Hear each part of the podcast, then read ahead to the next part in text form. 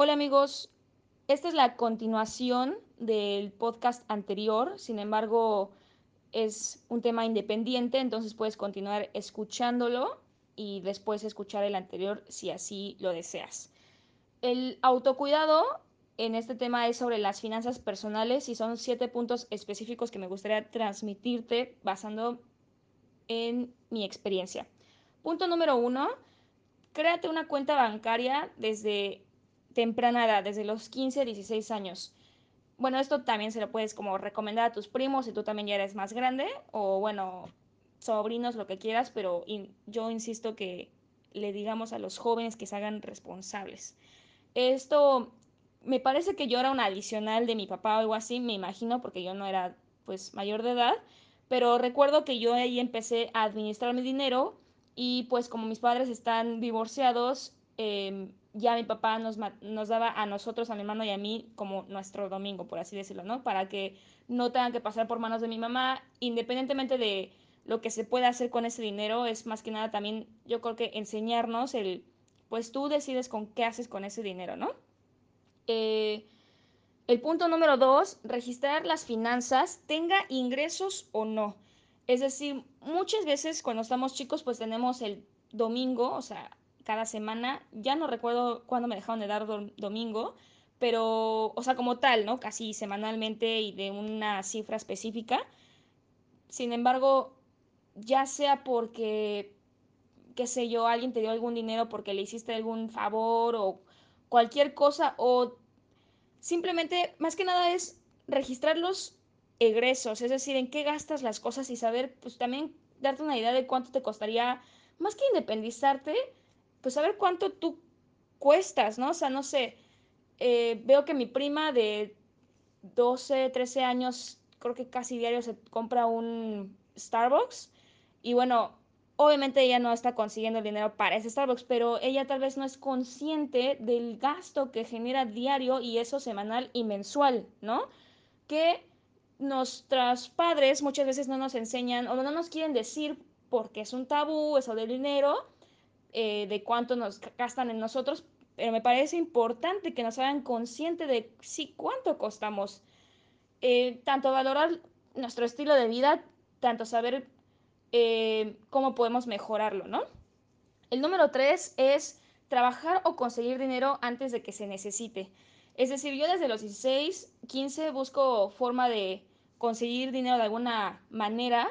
Vendía sándwiches en la escuela, eh, también creo que llegué a vender otras cosas, eh, no drogas algo así, o sea, no sé, ropa. No recuerdo si también hice trabajos en la escuela, no me sorprendería porque la verdad sí se me ha... Me ha gustado la escuela siempre, entonces, entre comillas, se me ha facilitado. También estuve en red de mercadeo, he hecho un montón de ventas de garage, que igual alguno tal vez podría pensar que el ingreso es poco, pero no créame que por venta de garage así por día he sacado mil pesos. Entonces, también depende en dónde o cómo lo quieras como sacar toda la casa por la ventana o de cosas como pequeñas, ¿no? Pero bueno, cualquier cosa que se te ocurra, pero conseguir eh, generar dinero para sí valorarlo y también yo creo que te da otra perspectiva de incluso de los trabajos o de cómo se mueve el mismo dinero, ¿no? Bueno, el 4 es un fondo de ahorro intocable por 10 años. Esto yo lo empecé a los 19 años eh, con, los, con Seguros Monterrey. Es un... Es cada mes yo deposito mil pesos y bueno, ahora llevo ahorrados como 64 mil, ¿no? Y se supone que van a ser como 100 mil. De hecho es en moneda UDI, que es otra moneda que va como acorde a la inflación de México y bueno, eh, es como un tema más complejo que solo esto, pero me parece importante, más que si sea como un fondo de retiro, pues que sea una inyección de capital para lo que esté haciendo en cinco años, eh, ya sea que comprar algún departamento o más que o un enganche, ya sea o para un auto o para algún negocio, ¿no? Número 5, historial crediticio. Empecé con tiendas departamentales como CNA, Suburbia, Liverpool, etc. Pero es importante empezar temprano porque no vas a comprar tal vez artículos de línea blanca, se llama, ¿no? Como lavadoras o cosas así grandes, refrigeradores.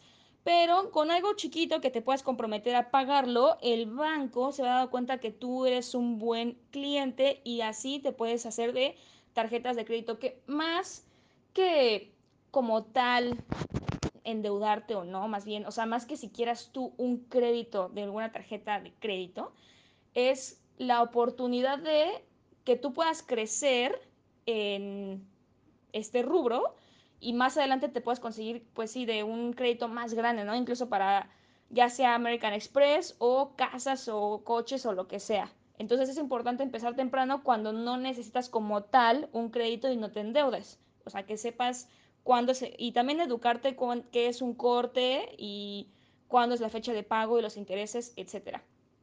El número 6 es invertir en ropa de calidad, que dure y que sea para, creo que se dice atemporal, o sea, que se pueda usar en diferentes temporadas. Esto me parece importante porque hay que ser honestos con nosotros mismos, que nos quede bien y que nos haga sentir cómodas. Muchas veces las mujeres es como de, voy a bajar de peso y me va a quedar bien, o esto es para el concierto de no sé qué. Y no, muchas veces no lo ocupan, les costó eh, cierta cantidad de dinero en ese momento que tal vez ni tenían que gastar o lo pudieron haber ocupado para algo mejor o que se use más veces. Entonces, mm, la verdad, yo, Melissa, compro ropa, o sea, como jeans o cosas así, la verdad, como cada cinco años. Sí, puede que sea una coda o algo así, pero a mí me ha servido para viajar, eh, ya sea de campamentos o viajes más largos, ¿no? Entonces, la ropa que tengo, sí veo mis fotos y digo, wow, desde la prepa lo tengo, ¿no? O cosas así que sí, tampoco comprar como cualquier cosa baratísima que te vaya a durar un año, ¿no? Y el último punto número 7 es pensar en el retiro de alguna manera. Es decir, tener un balance entre seguir tus sueños y pensar un plan estratégico tanto para tu profesión y para el mundo real que hay allá afuera, ¿no? O sea, no es ser pesimista o no, por el contrario es sí eh, lanzarte a hacer lo que quieras hacer, sin embargo sí pensar pues que en algún momento espero, o sea, la vida nos dé para ser viejos eh, y no siempre vamos a tener la vitalidad para seguir trabajando, entonces es importante pensar como en un plan B a largo plazo y es mm, considero que es bueno empezarlo a pensar desde ahora, poco a poco, tener una idea y darle forma a ya tener 40, 50 años y que cualquier plan de fondo de ahorro te vaya a costar 5 mil pesos al mes porque no hay como cuotas más chicas por la edad que tienes, etcétera. Entonces es importante no autosofocarse con el futuro, pero sí tenerlo presente que podría llegar y que esa persona del futuro te va a agradecer a esta del presente de que pensaste en ella, ¿no? Entonces, esos son los siete puntos por hoy específicos que me han servido y que a mí ahora tengo 25 años y me han dejado tranquila, lo he pensado, lo he aplicado desde pues ya hace nueve años y me sigo informando y espero que siga haciendo cosas para que me ayude para los siguientes 10 años, ¿no? Y así progresivamente. Eh, gracias, el siguiente podcast también va a estar muy interesante y pues nos vemos.